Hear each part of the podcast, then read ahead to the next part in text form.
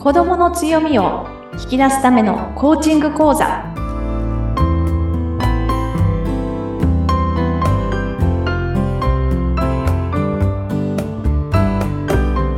皆さんこんにちは。子どもの強みを引き出すラーニングサクセスコーチの本堂勝子です。インタビュアーの高須幸子です。勝子さん今回もよろしくお願いします。よろしくお願いします。はいえー、この番組は子育てに役立つコーチングについて、勝子さんに分かりやすくお話をいただいております。前回はね、こう気質って、まあ、どういうものがあったんだろうかっていうことで、その人の気質のありのままを、まあ、受け止めて、そして承認していきましょうよっていうお話していただきました。勝子さん、今回はどのようなテーマでお話しくださいますか？はい。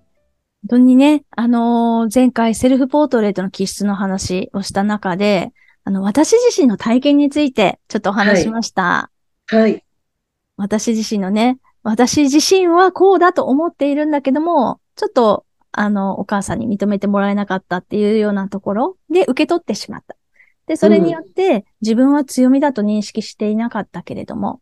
でもやっぱり大人になってくるとね、うん、周りから、あ、こんなところはあなたのいいところねっていうふうな第三者がどんどん増えてくると、私も承認されてくるっていうところがあったっていうような、はい、うん、ところがありました。はい。はい。で、今日はですね、そんなお話のちょっと延長線ではありますが、はい。はい、えっと、自分だけじゃなくって、例えば家族で一緒に受けるとか、うん、親子で受けるとというところでも、なんかこれの活用ができるっていうところ、はい、をお伝えできたらなと思っています。はい。まあ、実際こう自分と自分の子供であっても、気質ってセルフポートレートを受けると全く違うんですよね。あ、そうなんですよ。もう驚きなんですが、うん、えっと、うん、やっぱり私の子供は同じような考え方をしてるかななんて思ってきたり することって子育ての中であったりしますけれども、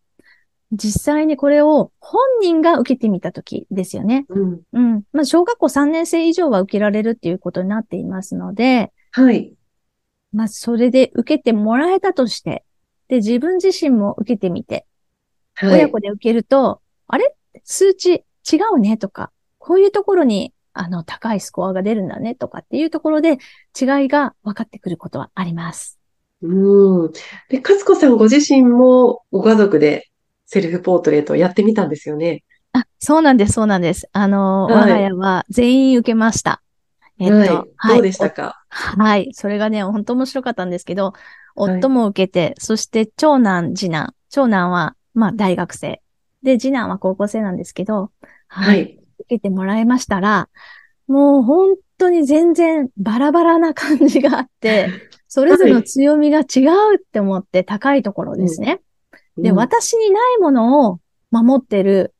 息子がいてとか、そういったところで、うん、あれ？なんでこうなるのって思ったりもしましたが、うん、実際にね、それを見ていくことによって、あと理解することによって、あ、彼らのここを引き出してあげたら、きっと喜ぶかもとか、そういったことまで分かってくるようになりました。うん、うん、やっぱり声かけの仕方も全く変わりましたか？あはい、そうなんですよ。おっしゃる通りで、あの、ちょっと極端な例ではあるんですけれども、あの、まあ、か、私は関係影響型がホームベースのようなものであり、はいうん、で、大切にしてることなんですね。関わり方、関わっていくことっていうことをね、大切にしてるんですが、はい、まあ、長男はですね、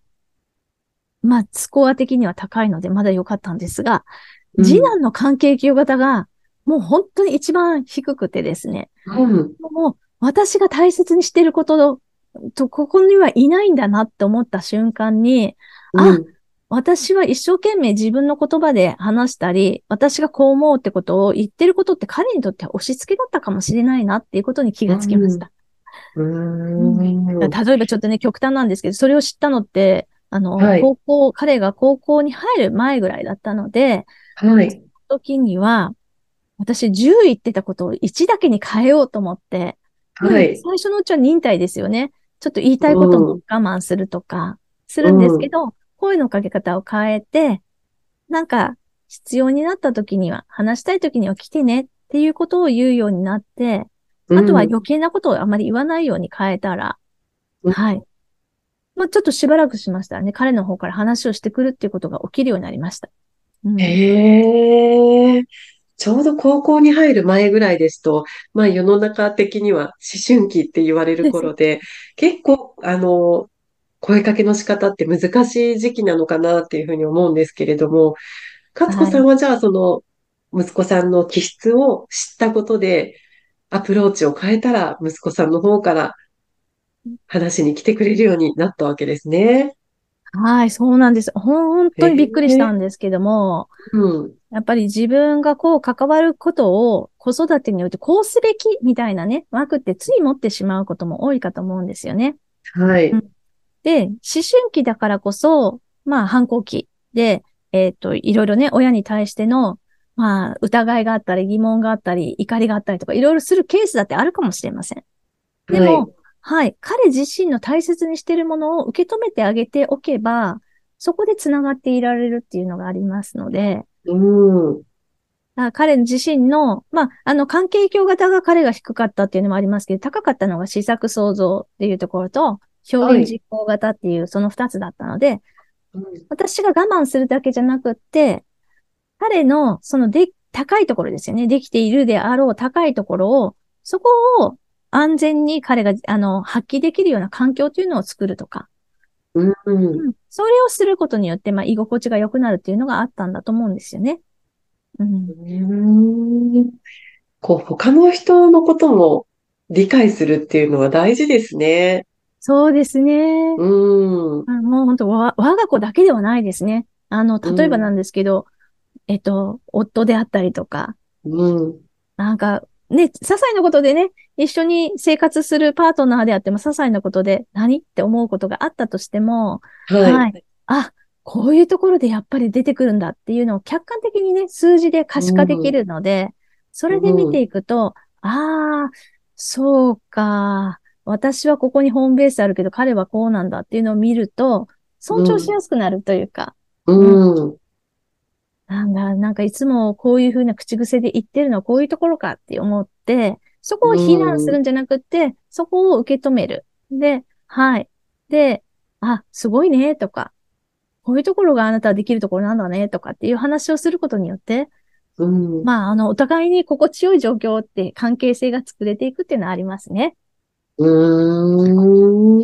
ん。こう、子供のこの行動ってちょっと受け入れられないわっていうシーンがあることも子育てしてるとあるんですけれども、やっぱそこはちょっとね、気質が、もしかしたらこの子はこうなのかもしれないって、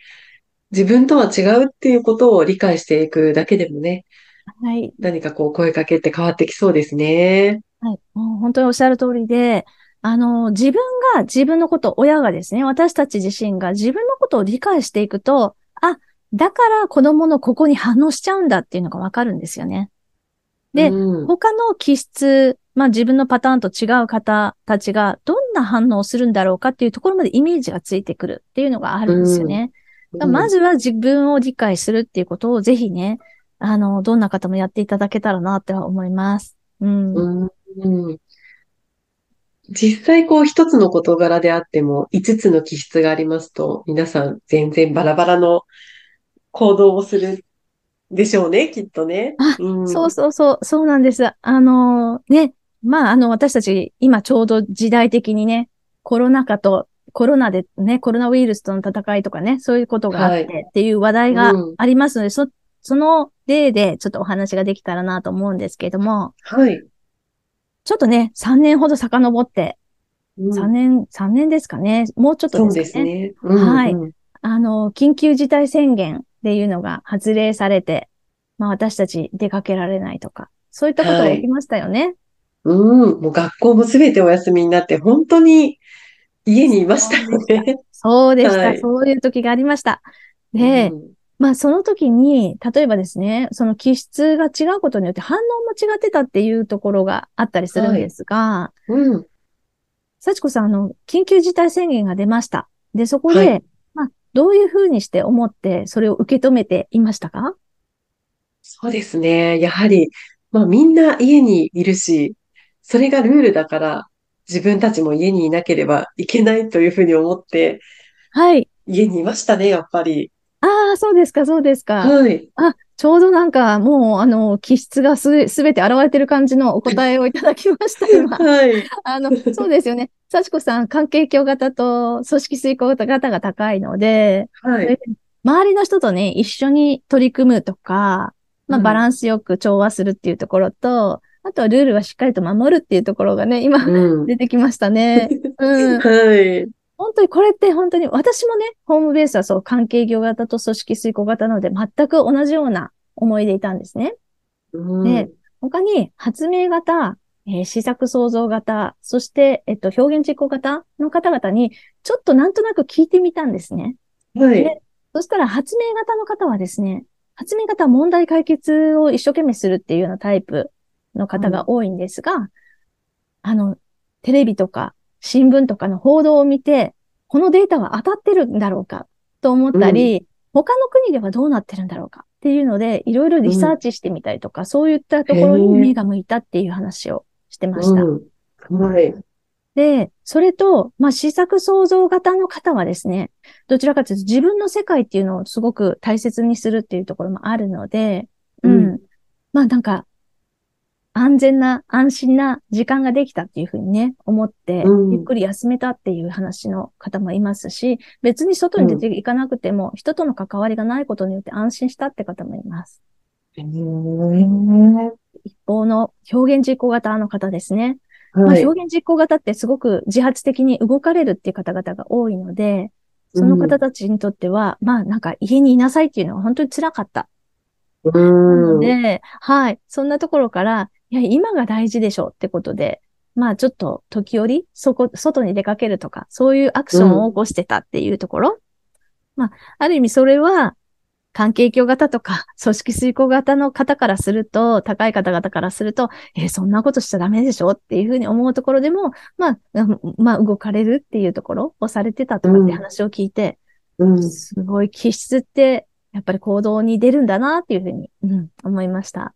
ええー、こう一つの事柄でも全く違いますね。受け止め方とか、行動の仕方が。はい。もうおっしゃる通りです。あの、そういう行動を起こす、何かがあった時の行動の起こし方とか、物事の観点も違うというところ、見方ですよね。うん、で、うん、あとは、それが、まあ私たち仕事をする上でもそうですし、あるいはもう学習という意味で、子供たちも学習の仕方がちょっと違ってくるっていうところもあるので、うん。気質を見ていって、その上でその気質に合ったアプローチをするっていうところは、とても大切なことではないかなと思います。うん。わ、うん、かりました。まあ、その違う行動をした人がダメっていうことではなくって、はい。そういう考え方とそういう行動もあるんだねっていうことで、まあ、他人のことを理解するってことですね。はい。おっしゃる通りです。はい。はい。わかりました。さあ、かつこさんの会社のホームページでは、えー、いろいろな勝子さんへのご質問なども受け付けていますし、ちょっとこうセルフポートレート受けてみたいという方も、ぜひ、あの、勝子さんの会社のホームページにアクセスしてみていただければと思います。ポッドキャストの説明欄にご案内掲載されていますので、よろしくお願いいたします。それでは、今回のお話はここまでとなります。勝子さんありがとうございました。はい、ありがとうございました。また次回楽しみにしてます。よろしくお願いします。